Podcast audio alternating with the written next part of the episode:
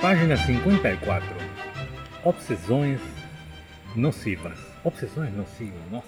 isso- Eu pensei que já a palavra obsessão. Por si só já tinha uma nocividade, né? Nocividade. Já juntando os dois. agora juntando os dois ficou mais. Gente, estamos na página 54 e tocando a parte das obsessões nocivas. E o mestre comenta: os desejos brotam de obsessões nocivas, denominadas kleshas em sânscrito. Os kleshas são também chamados de funções mentais perniciosas, impurezas, sujidades, obstáculos, enganos ou até que é amarras kármicas. Amarras kármicas. Amarras kármicas. Ô, Antônio, esse- essa palavra é nova para mim. Sim, Amarras também. kármicas. E- Ele continua. As obsessões nocivas são egoístas, podendo ser emocionais ou mentais. Resultam de cobiça, ira ou ignorância e levam-nos a prejudicar outros seres sencientes. Seduzem-nos a tratar os demais com desprezo, na vã tentativa de aparentar superioridade ou nos aproveitar deles. Não entendi essa parte. Seduzem-nos a tratar os demais com desprezo, ok? Na vã tentativa de aparentar superioridade ou nos aproveitar deles. Ou seja, quem pratica a obsessi- quem tem a obsessidade, obsessão. Nociva. né? Nociva, nociva. E ele conclui neste pa- parágrafo dizendo que nada de positivo jamais resulta da complacência para com as obsessões nocivas. Olha, esse primeiro trecho é falando como. Eu, eu tinha uma sensação de como detectar essa obsessão nociva, né? Então, Principalmente no trecho que fala na vã tentativa de aparentar a superioridade. Essa parte é. Mas esse, esse aí é bem interessante porque a pessoa que está com a obsessão nociva, realmente a pessoa está tentando aparentar superioridade ou, ou- ou aproveitar de outras pessoas, ele está com esse pensamento narcisista. Porque, eh, bom, vamos supor que a pessoa está com uma obsessão nociva, mas eh, na minha experiência as pessoas não deparam disso, não, não, não conseguem se autoflagrar essa situação. E aqui o mestre disse que não, que quem está com essas obsessões, pelo contrário, ele tem uma tentativa de aparentar superioridade e que, que, que na verdade é em vão, como ele diz, que não presta, mas que ele tentaria se situar superior, né, porque está com essa obsessão. Aparenta também que é. Que pode ser inconsciente de certa forma. Porque ele fala que, é um- que, que ela é egoísta. Essa, ela, essa atitude ela tem por característica o egoísmo dela. E ela pode ser tanto emocional como mental. Ah, é verdade. Então é talvez se verdade. ela for guiada pela emoção, talvez a pessoa realmente não consiga se flagrar no sentido de assim, bom, eu amo aquela pessoa, eu vou querer saber da vida dela inteira. Então ela não sai sem me dizer para onde ela tá indo, ela não faz. E eu vou me aparentando de alguma forma com essa pessoa, emocionalmente com ela, tenho essa obsessão nociva e eu acabo por não me flagrar. Diferente de uma pessoa mental, que é quase um sociopata, digamos assim. Imagina, uma pessoa obsessiva que tem uma Claro. obsessão nociva mentalmente, ela é quase como um sociopata. Ela, ela tem um controle daquilo dentro da cabeça dela. Ela sabe, por exemplo, que quando ela está numa posição superior, ela pode ela pode justificar erros por ela estar nessa posição superior, por exemplo, fazer o mal para querer o bem, né? Tem aquela É, porque faz sentido agora, porque ele disse podendo ser emocionais ou mentais. Sim. Quem está com a emoção de uma obsessão narcisista, provavelmente ele não, não, não, não, não saiba da situação. Né? Talvez ele não consiga se perceber Isso. dessa maneira. Mas quem está com uma obsessão e já a nível mental, ele deve ser um narcisista, né? Ele deve estar aí realmente com a superioridade. É, por isso que eu coloquei na categoria de sociopata, né, mano? Opa! É, um macaquinho aqui passou aqui pra gente, veio inclusive pulou nos meus ombros. Olha É, aí, que vocês ouviram ele? Sabe que ele não pode comer Não, não é. nada doce, essas coisas? Sim. Aí foi embora. Isso aí. Bem mais aqui, ó, vai pegar Opa, estamos né? com. Estamos, não, não, não, não pode. É, pessoal, estamos com, com mérito aqui de termos macaquinhos em volta de Não, nós. Calma, calma. Não dá nada porque. Vai, vai, vai. vai. Não, mas eita! É, senhores, acontece, viu? Acontece. Estamos em meio da natureza e isso é bom. Como uma dúzia. Você dá um e aí vem a família toda, né? É, se alimenta um bocado de gente junto. Igual, igual que o ser humano, né? Voltando aqui a. excelente, excelente. Quem sabe faz ao vivo, senhores. É por isso que acontecem essas coisas. É, quando é ao vivo é assim mesmo. Não, vou cortar essa parte. Eu sei que sim. Bom, o mestre continua. Diz que o Sutra das Questões de Chakra explica. Porque o amor e o ódio existem, as obsessões nocivas existem. Obsessões de amor e ódio surgem de nossos sentimentos positivos e negativos em relação às coisas. O Sutra sobre a compreensão da grande sabedoria afirma: o selo e as ações fundamentais em pensamentos corretos eliminam as obsessões nocivas. Como assim? O selo, peraí, o selo e as ações fundamentais em pensamentos corretos, ah, em pensamento correto, eliminam as obsessões necessárias. Claro, aí o cara se depara, se autoflagra, essas coisas, né? Sim. As eh, o Sutra dos Grandes Tesouros compara. As obsessões nocivas são como bestas selvagens que agem tendo por única base seus próprios interesses e não podem ser controladas. Chita, não é? Claro, eh, eu acho que nesse estado da mente totalmente desmedida, atrás de uma coisa, uma- um desejo desmedido, essa pessoa, Essa comparação ela é muito bem feita, né? cara, tem que ser, tem que só pensar nele, né? Não, e dificilmente essa pessoa também tem alguma coisa de boa com ela, né? Quando ela tem essas obsessões. E por outro lado, o Tratado sobre as Perfeições da Grande Sabedoria diz: a sabedoria é como uma flecha, flecha benfaceja. O que que é benfaceja? Bem faceja. Não sei o que é o bem fazer. Vamos lá. A sabedoria é como uma flecha benfaceja, porque dizima as obsessões nocivas. Ou seja, sim, claro, quem tem a sabedoria e a prática, ele vai conseguir se autoflagrar com esse assunto de situar-se com O que está fazendo. Com o que está fazendo. Com o que está pensando, porque a obsessão nociva não é só uma ação é, de, de perseguição, mas ela também é uma. Ela também é, um, é uma coisa de pensamento, né? Um Agora, o amor, como se vamos colocar o assunto do amor. Amor. Se você tem um amor obsessivo, vamos supor, eh, seria o caso com a minha mãe, eu, se alguém botar uma mão em cima dela, eu, eu ficaria louco, entende? Partiria em cima do cara e faria mu- muita besteira. Isso é amor louco ou nocivo?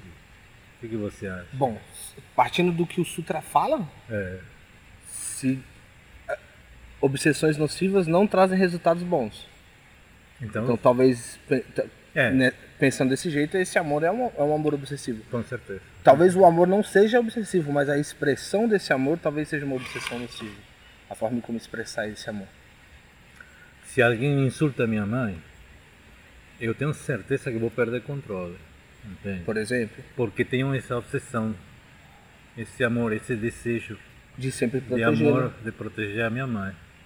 Esse seria um exemplo, né? Isso é, esse é um exemplo Meio triste, meio difícil de engolir, mas é. É, não deixa de ser, porque se não traz nenhum resultado bom, por exemplo, se uma pessoa xinga a sua mãe, ofende a sua mãe, e você parte pra cima dessa pessoa de maneira desvairada, sem, sem controle, É. você pode. Aquela pessoa pode fazer um BO contra você, você Não. pode. é, machucar o pode cara? machucar a pessoa, você pode. Vai ser muito estrago. É. Você pode chegar a, a matar uma pessoa por, uma, Por por um, em resposta ao amor que você tem. E pior, vamos supor, por meu filho. Nossa, filho, então Ei. aí é a desculpa da intocabilidade. Você não pode tocar nele porque ele é meu filho. Para momento que você toca nele, eu tenho o direito de fazer o que eu quiser com você para garantir a proteção do meu filho. Ah. Aí entra naquela obsessão nociva lá de novo. O emocional É. talvez seja mais difícil de flagrar Isso. do que o mental. E devemos ser sinceros nesse aspecto, porque isso aqui aplica muito bem quando a gente vê o caso de um cara obsessivo para ter um carro novo, celular novo, roupa nova, agradar o colega, não sei quem, nesse aspecto material do, do, do convívio social, a gente vê e entende Várias e analisa. pessoas mas- que. Talvez porque seja mais fácil, né? Exato. Porém, o assunto do filho também está dentro do pacote, né? Do, o desejo obsessivo de proteger a sua, o seu filho ou filha é, é, parte desse, desse ensinamento, né? Parte... Que a gente tem que ter cuidado com isso. Né? Essa parte do sutra, essa, essa parte do que fala da cobiça, ela mexe muito com, com essas coisas, né? Assim, é, a gente falou isso no, na, na outra, no outro episódio, a gente está falando disso de novo. Por mais que a gente esteja falando de uma coisa positiva, que é um amor a uma mãe, um amor a um filho, se você não consegue se olhar e entender bem como você está fazendo isso, você cai num, num, ciclo muito perigoso de estar tá se prejudicando. Né? Sim, sim. É, é engraçado certeza. como é, essa parte do trecho está focando muito nisso, né? A gente está falando muito de. É importante a gente colocar isso. A gente está falando muito de, de que, olha, não é só o que, que por convenção consideramos ruins que, que traz o mal também. Algumas coisas boas que a gente entende como boa, mas a gente não consegue expressar de uma maneira melhor, também pode ser algo nocivo para nós e para nossa sociedade como um todo. Né? E faz sentido, porque eu vejo um monte de gente inoperante totalmente, porque de criança foram tão protegidos que não sofreram nada, que nunca experienciaram um estresse de nenhum tipo, porque o pai e a mãe protegeu o filho, né? De uma forma obsessiva. Que evita que o rapaz tivesse, como você falou, um estresse. É. Que ele tivesse desconforto de alguma maneira, né? Porque é, às vezes você e eu todos confundimos sofrimento com educação quando se trata de crianças ah, não, minha criança, meu filho não, não, não, peraí. Sim, tem que ter um pouquinho de treinamento né, na vida, de se bater a cabeça contra o chão, é, ter algum tipo de estresse, porque será depois um adulto mais forte, fortalecido. Mas esse lado a gente não vê, né?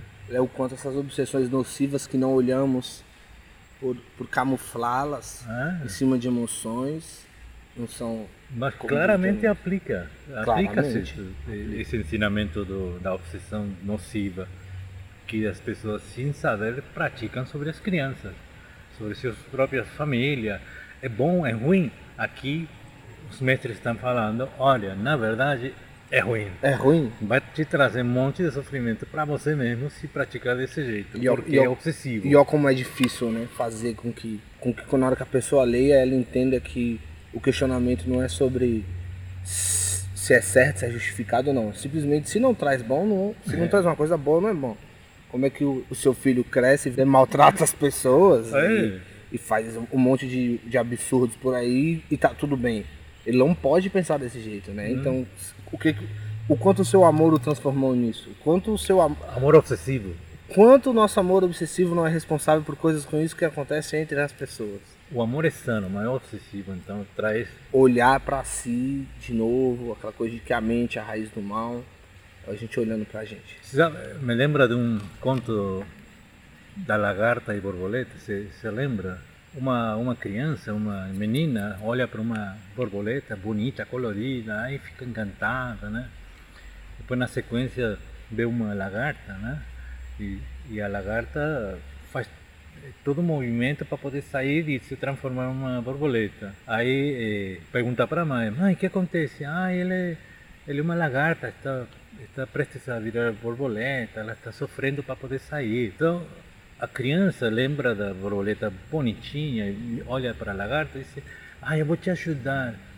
Aí pega uma, sei lá no que pegou, abriu aí o, o casulo, o casulo e a, a apareceu uma borboleta maravilhosa, começou a agitar as asas e voou 3 metros e morreu. Moral da história, a natureza eh, de uma lagarta de lutar para poder sair é para poder fortalecer os músculos. É um processo natural na qual a lagarta, para poder virar-se eh, uma, borboleta. borboleta, tem que exercitar os músculos e aí aproveita a saída né, da transformação para poder fazer isso. Mas a gente observa isso como sofrimento. Dá para entender? Sim, dá para entender.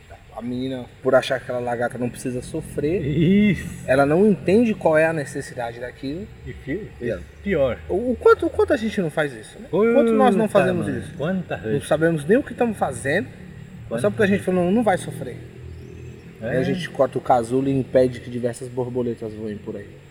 Quantas vezes a gente acha que, que está realmente educando, mas não, você está sobreprotegendo porque o motivo é uma obsessão sobre o amor, um filho, até próprio medo, né? Quantas mães, desculpem se dentro dos ouvintes tem alguma delas, mas me desculpem, eu já vejo muitas mães que o próprio medo é a grande vilão na história e sobreprotegem os filhos, né?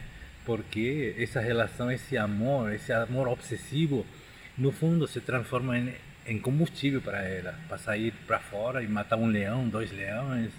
Então, no fundo, o que eles fazem é alimentar esse, obsessivamente o amor só para ter mais combustível ela para ir para fora e lutar, de repente por um sonho que ela própria tem, ou pensa que deve, deve fazer isso, aquilo, e passam os anos, as décadas, e a criança que tanto achou que protegia, mas no fundo sobreprotegeu, e ela só alcançou um sonho, sonho social, de repente uma necessidade social, não sei se dá para entender.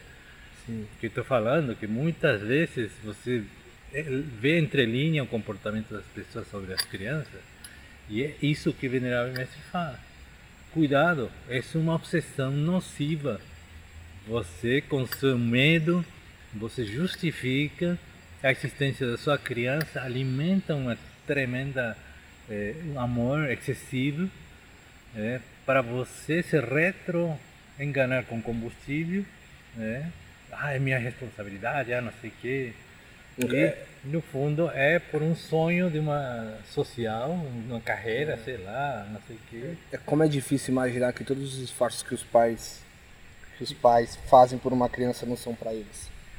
Não são para cumprir e nem suprir coisas deles, né? E devemos ter essa sabedoria para flagrar essa situação. Sim, exige-se muito disso. Claro, ninguém nasceu com um manual de como viver esse mundo, É, de como criar uma criança. Então, não é, não é andar jogando a culpa de ninguém. Todo mundo faz o melhor possível. sabemos disso, mas Você, eu, o ouvinte, no final do dia a gente tenta levar o melhor desse mundo para casa. Mas, gente, presta atenção, isso aqui. Estamos com desejos permanentemente. Muitas delas sanas, tranquilas, moderadas, mas aqui está alertando sobre obsessões nocivas. as Né? obsessões nocivas. Bom, vamos terminar por aqui? Eu acho Vamos. que foi bastante, Sim. né? Obrigado, Antônio. Muito obrigado, Paulito. Daqui muito a obrigado. pouquinho. ouvintes. Teremos mais.